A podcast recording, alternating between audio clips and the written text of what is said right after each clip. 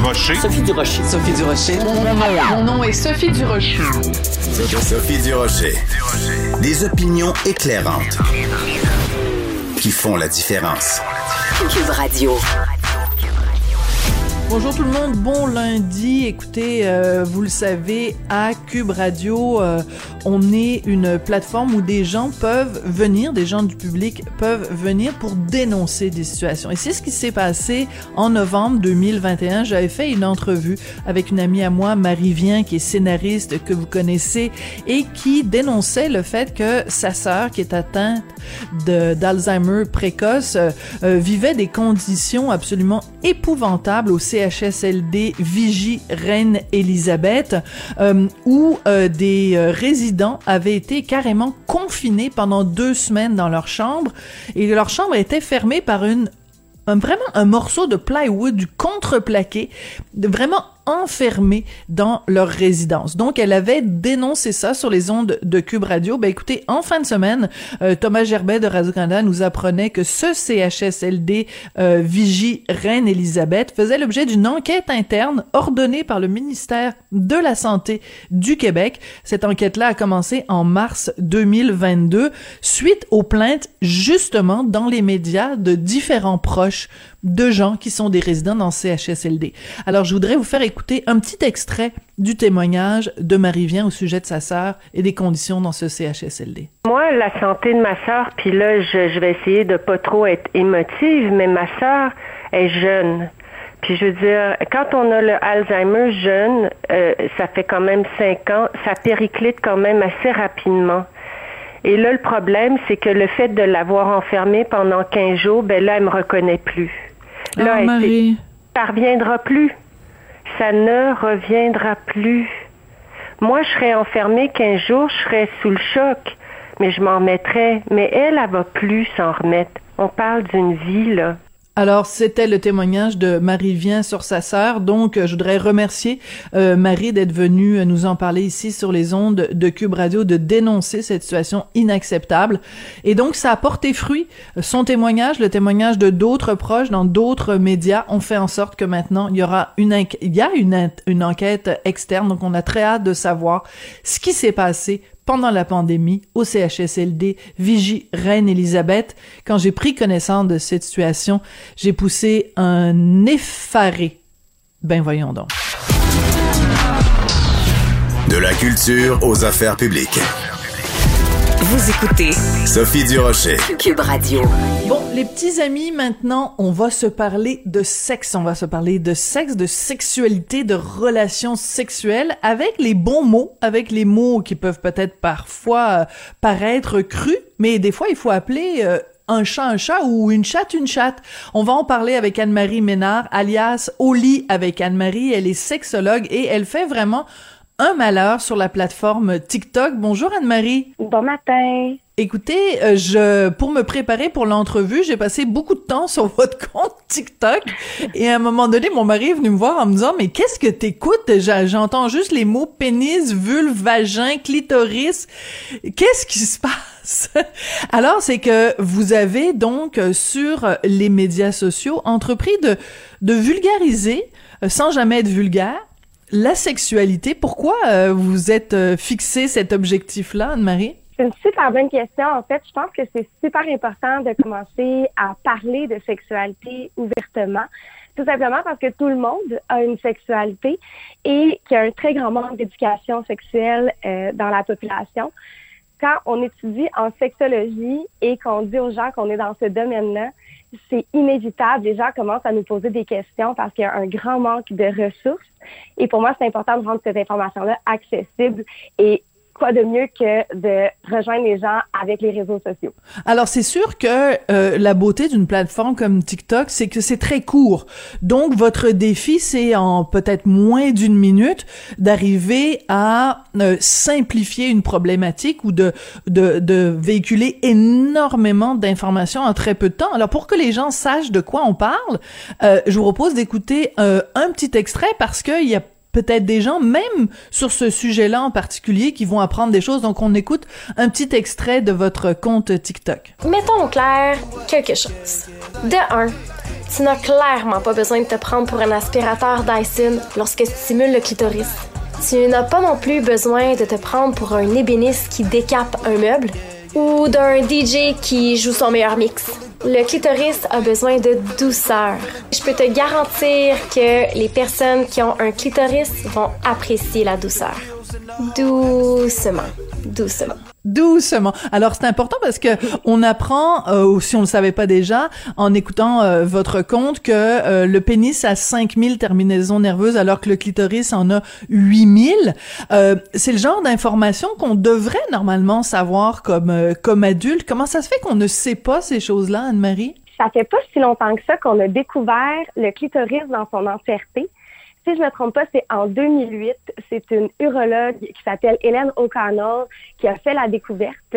Et euh, malheureusement, le clitoris fait pas partie des cours d'éducation à la sexualité. Déjà, euh, on en offre très peu d'éducation à la sexualité dans les écoles ou en général. Et le clitoris est un mot qui a complètement disparu des dictionnaires pendant super longtemps. Et donc, on n'est pas au courant de comment il fonctionne. Il y a beaucoup de gens qui ne savent pas que le clitoris mesure entre 10 et 15 cm. Euh, et je pense que c'est vraiment un message que j'essaie de passer. En fait, j'adore parler du clitoris sur les réseaux sociaux. oui, mais c'est génial. Et c'est génial parce que quand vous le faites, vous avez comme une espèce de, de représentation, je sais pas si c'est en plastique ou en caoutchouc, en fait, de, de du clitoris au complet. Parce qu'on pense que c'est juste le petit bouton rose, là. mais en fait, c'est les terminaisons nerveuses, ça va des deux côtés, etc. Et à un moment donné, vous faites une affirmation quand même assez surprenante. Dans, dans une de vos capsules TikTok, vous dites euh, l'orgasme vaginal, ça n'existe pas. Alors je veux pas vendre tous les punchs, mais mais pourquoi ça n'existe pas? Puis il y a plein de gens qui vous qui vous mettent au défi, hein, qui disent euh, voyons donc, c'est juste parce que t'as pas rencontré le bon gars et tout ça. mais ça ça provoque des discussions quand même intéressantes. Oui, puis je ne cacherai pas que je fais quand même exprès là, pour, euh, oui. Euh, envoyer des punchs comme ça. Mais en fait, c'est vrai, l'orgasme vaginal n'existe pas et j'invalide pas les sensations qu'on peut ressentir lorsqu'il y a une stimulation là, au niveau interne. Mais en fait, le clitoris, comme j'ai mentionné, mesure entre 10 et 15 cm et c'est majoritairement un organe interne. Ce qui fait en sorte que lorsqu'on stimule à l'intérieur du vagin, on stimule indirectement le clitoris. Donc, c'est pas un orgasme vaginal, mais plutôt un orgasme clitoridien. C'est ça, c'est comme les parois, c'est comme les parois du clitoris qui sont des deux côtés du vagin. Donc quand on stimule le vagin, on se trouve en fait à stimuler le clitoris, mais c'est pas le vagin qui réagit. Bref, c'est assez, c'est assez clair. Euh, Qu'est-ce que vous pensez s'il y a des gens qui nous écoutent en ce moment et puis qui sont choqués, qui disent oh mon Dieu, ils utilisent des, les vrais mots pour parler de ces affaires-là. Euh, Est-ce que vous avez des fois ce genre de réaction-là à vos euh, à vos capsules Parce qu'il faut le spécifier, hein, vos capsules, ça ça marche du tonnerre de Dieu là. Je veux dire, c'est des des dizaines et des dizaines et des dizaines de milliers de, de personnes qui cliquent sur vos capsules. Ben, en fait, je pense qu'il est vraiment temps qu'on commence à utiliser un vocabulaire qui fait du sens quand on parle de sexualité. Parce que je pense que d'utiliser des termes euh, pour contourner, c'est de perpétuer un certain tabou qui euh, persiste. Et euh, je pense qu'on appelle un poumon un poumon. Et donc, je pense qu'il faut dire les bons termes aussi. Puis ça commence dès, dès la, la, la, jeune enfance. Donc, les gens vont utiliser des mots humoristiques ou des termes, des surnoms pour parler des organes génitaux à leurs enfants. Et ben, ça, ça fait en sorte qu'on on on accentue le tabou. Hein. On veut pas nommer les vraies choses. Puis je pense qu'on est rendu au point dans la société où on peut nommer les vraies choses quand on parle de sexualité. Puis je pense que ça va améliorer en fait la sexualité des, des gens en général. Puis ça va démystifier aussi beaucoup de choses parce que les gens sont extrêmement intéressés par les fonctions du corps humain. Euh, c'est un des sujets que j'aborde le plus sur mes plateformes, hein, les érections, les orgasmes. Et je pense que euh, si on est capable d'avoir de, des discussions franches sur le sujet, on va avoir beaucoup plus de plaisir. Oui, mais ça c'est très important ce que vous ce que vous venez de dire Anne-Marie, l'importance de nommer les choses, de nommer les les, les organes parce que je, ça, ressort régulièrement quand on si je mets euh, une un dessin de l'anatomie euh, féminine, tu sais l'anatomie masculine, bon, on s'entend en général les gens sont capables d'identifier les différentes parties mais si je mets vraiment un dessin de l'anatomie euh, féminine, autant des gars que des filles seront pas capables de nommer, sont pas capables de faire la différence entre la vulve et, le vagin, sont, ou même, euh, tu sais, l'utérus, les trompes de Fallope, les, même si on a eu un enfant, des fois, on sait pas trop par quel chemin ça passe, ces affaires-là. Et, euh, et, et, et, moi, ça me surprend toujours, ce manque d'informations-là de notre propre corps. C'est fou quand même. Vraiment, puis c'est exactement ça. Si on va dans la rue, on demande à des gens de dessiner un pénis, tout le monde va être capable de dessiner un pénis. Mais si on demande de dessiner une vulve avec toutes les parties que ça implique, il y a beaucoup de gens qui vont avoir la difficulté à le faire. Et même d'utiliser le mot vulve et vagin. Souvent, on se trompe parce que la vulve comprend le vagin. Souvent, on va dire le vagin pour dire la vulve. Mais c'est en fait, la vulve, c'est tout ce qui est grande lèvre, petite lèvre, mon pubis, clitoris, urètre. Mais le vagin, c'est le canal. C'est le canal où il y a pénétration, c'est là qu'il va y avoir un accouchement. Donc, juste là, en, fait, on n'est même pas capable de nommer les choses par leur vrai nom. Et je pense que ça, fait, ça contribue, en fait, à... Euh, il y a beaucoup de mythes entourant la sexualité des personnes ayant un vagin, des femmes. Je pense que ça, ça contribue à, en fait, ça aide pas les femmes à s'émanciper. Oui. Alors, vous venez de faire euh, une petite correction ou enfin, vous avez fait euh, un, un, petit lapsus peut-être. Vous avez dit les personnes qui ont des vagins, les femmes, et ça revient régulièrement dans votre, euh, dans vos, dans vos capsules TikTok. pourquoi on peut pas juste dire femme? Pourquoi on se sent obligé, les gens de votre génération, Anne-Marie, de dire des personnes avec un vagin? J'imagine que c'est pour être inclusif avec les personnes transgenres, mais pourquoi on dit pas simplement le mot femme? Parce que même quelqu'un qui est transgenre va dire je suis une femme transgenre, donc j'ai un petit peu de enfin j'ai un questionnement par rapport à votre votre utilisation justement à quel point vous dites à quel point vous vous dites c'est important d'utiliser les bons mots donc euh, je veux dire à un moment donné une femme c'est une femme non? Mm-hmm.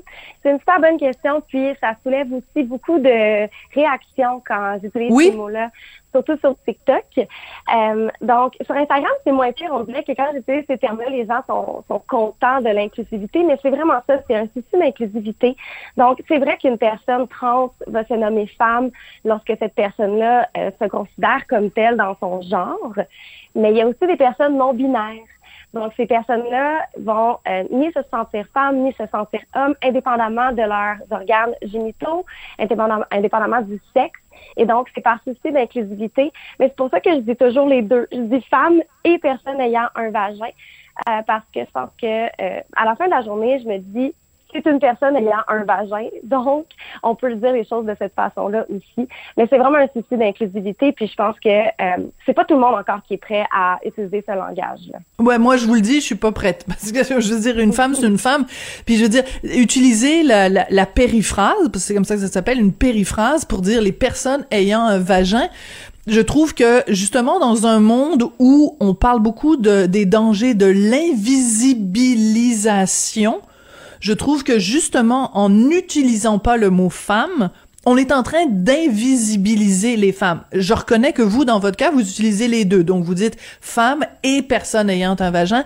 Mais, euh, mais je veux dire que quelqu'un se dise non-binaire, ça veut, ça veut simplement dire que cette personne-là, soit ne se reconnaît pas dans la terminologie femme-homme, ou se reconnaît dans les deux. Donc, je veux dire, c'est même s'il y a des gens qui ne se reconnaissent pas dans le mot femme, ça ne nie pas le fait qu'il y a des gens qui sont des femmes. Donc, utilisons ce mot-là. Il faut pas que ce mot-là tombe en désuétude non plus, Anne-Marie. Je suis vraiment d'accord avec vous. Puis, je pense que à la fin de la journée, effectivement, il y a des hommes, il y a des femmes dans la société. c'est vraiment pourquoi j'utilise les deux termes parce que par souci d'inclusivité pour tout le monde. Mais effectivement, puis en plus, j'ai un angle super féministe dans mon contenu. Donc, oui, je sais. C'est certain que j'utilise J'utiliserai toujours le terme, le terme femme. C'est important pour moi. Parfait. Donc, euh, je, je, suis contente qu'on ait euh, mis ces choses-là au clair. Puis je trouve ça très intéressant de parler avec vous. Puis je trouve que vous défendez très bien. Donc, c'est pour ça que ça donne une discussion qui est, qui est intéressante. Donc, la raison pour laquelle je vous recevais aujourd'hui, euh, Anne-Marie, c'est que, bon, vous avez pas simplement ce, ce, ce côté euh, phénoménal et viral sur TikTok. C'est que vous avez aussi toutes sortes de déclinaisons de votre travail de, de vulgarisation, de, de de démystification. Euh, ça ressemble à quoi pour vous les, prochains projets de d'Anne-Marie, euh, la sexologue? Donc, en fait, euh, comme j'ai mentionné, j'ai un angle très féministe à mon travail et ma mission, c'est entre autres de démystifier le plaisir féminin. Et j'ai décidé de mettre sur pied une plateforme qui s'appelle Réponse sexuelle, qui est une plateforme qui offre des ateliers mensuels. Donc, toutes les, en fait, c'est des ateliers hebdomadaires toutes les semaines, on sort des ateliers sur des thématiques comme le désir sexuel, la communication, l'orgasme. Ce mois-ci, c'est le tantrisme. Donc, ça fait un an que cette plateforme-là est mise sur pied. On aide des milliers de femmes à s'émanciper, à s'épanouir sexuellement à travers des ateliers, des exercices introspectifs, des outils. Et cette plateforme-là, je l'ai créée parce que en consultation ou à travers les réseaux sociaux, j'ai vu que les mêmes questions revenaient constamment. Et je, sais qu'il y a un très grand pouvoir de transformation à travers l'éducation. Donc, cette façon-là aide depuis un an les femmes à se redécouvrir, en fait. Est-ce qu'il y a des femmes qui vous écrivent, des fois, qui vous contactent en vous disant euh, Grâce à vous, j'ai eu un orgasme pour la première fois » Oui, j'en ai, puis je trouve ça absolument merveilleux. Euh, plein de personnes qui arrivent à se, se, découvrir, se redécouvrir, à reconnecter dans leur relation, reconnecter avec soi je trouve ça, je trouve ça merveilleux. Puis, euh, comme je le mentionnais, il y a quelque chose de très puissant dans l'éducation. Le, fait de savoir qu'on est normal, le fait de valider certaines informations à propos de nos émotions, de nos sentiments, nos sensations, euh, ça peut faire des changements absolument incroyables. Qu'est-ce que vous pensez de euh, cette histoire-là la semaine dernière qui a beaucoup fait jaser? Puis je rentrerai pas trop dans les détails, mais euh, cette ancienne élève de l'UCAM qui euh, fait des, des prouesses sexuelles sur OnlyFans et qui, disons, a fait des choses érotiques avec des petits bonbons gummy bear. Est-ce que est-ce que ça fait partie de la panoplie des des plaisirs sexuels de, de s'introduire des bonbons dans différentes parties de notre dans de, notre corps? bon, euh, il y a plusieurs étapes pour répondre à cette question-là, je pense. Euh, d'abord, euh, j'ai pour mon dire qu'il n'y a, rien d'anormal dans la sexualité. Je pense que tout est, c'est une sphère où on peut se permettre beaucoup de choses. Entre adultes consentants. Exactement, c'est, là que je m'en Donc, dans le dans la dans, l'optique où on ne cause pas préjudice à autrui ou même à soi, il n'y a rien d'anormal. Après ça, euh, lorsqu'on pratique euh, sexe anal, lorsqu'on fait ce genre de pratique-là, il faut avoir une certaine prudence euh, parce que c'est ça. Il y a des choses qui peuvent rester coincées. Il y a beaucoup de gens qui se rendent à l'urgence pour ces choses-là. Donc, il faut il faut s'assurer d'avoir les bons outils, en fait. Peut-être pas des gommises. Je pensais jamais qu'un jour, dans ma carrière de journaliste, je me retrouverais à parler de l'introduction de différents euh, petits bonbons dans différents orifices. Mais il reste que c'est intéressant quand même que je vous parle, qu'on se parle de ça aujourd'hui, Anne-Marie, parce que euh, ben il y a toutes sortes de gens sur Terre qui ont toutes sortes de pratiques sexuelles, puis on les connaît pas. Et euh, ben comme vous le dites, à partir du moment où c'est entre adultes consentants, ils peuvent bien se mettre ce qu'ils veulent où ils veulent. Qui sommes-nous pour en juger? Non, mais c'est vrai. Mais ça démontre aussi que quand une histoire comme ça euh, sort, ben euh, tout le monde, euh, tout le monde est un petit peu en train de rigoler. Mais je veux dire, euh, à la rigueur, pourquoi pas là? Ben à la rigueur, pourquoi pas? C'est ça. Je pense que ben, la plupart des choses se font dans l'intimité. Euh, la plupart des choses ne se fait pas nécessairement euh, en live euh, sur Internet. Après ça, c'est un choix personnel. Mais je pense qu'on a beaucoup de leçons à tirer de, de tout ça. encore une fois, je pense qu'il y a un manque d'éducation sexuelle qui se reflète dans plusieurs dans, dans, plusieurs choses et je pense que ça ça en fait partie puis je, comme j'ai mentionné, ça, prend des outils spéciaux pour faire ce genre de choses-là. Il faut être prudent, prudente. je pense que euh, quand on veut justement euh, aller dans des pratiques qui sont un peu moins, en gros guillemets, moins conventionnelles, je pense qu'il faut se renseigner sur ces pratiques-là. Mm-hmm. Euh, parce que, ben justement, on n'est pas éduqué sur, sur, tout ce qu'on peut faire. Euh, puis une petite éducation, se renseigner avant de faire certaines choses, ça peut être ça peut être prudent. Ça peut être prudent. Donc on salue euh, Hélène Boudreau, la fameuse fille de Lucam que j'avais reçue d'ailleurs euh, à mon émission ici euh, à Cube Radio.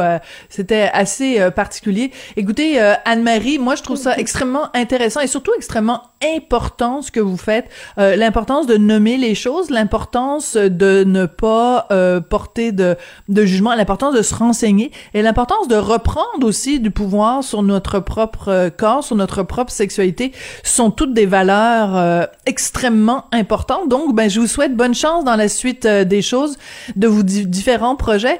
Puis euh, je pense que il y a beaucoup de gens qui vont être tentés après euh, avoir euh, lu, enfin après avoir écouté, pardon, l'entrevue avec vous, d'aller sur votre compte TikTok. Donc au lit avec Anne-Marie. Il y a beaucoup de gens qui vont aller au lit avec Anne-Marie aujourd'hui. Mais ils sont les bienvenus, ils sont les bienvenus. Merci beaucoup. Merci pour, pour l'entrevue.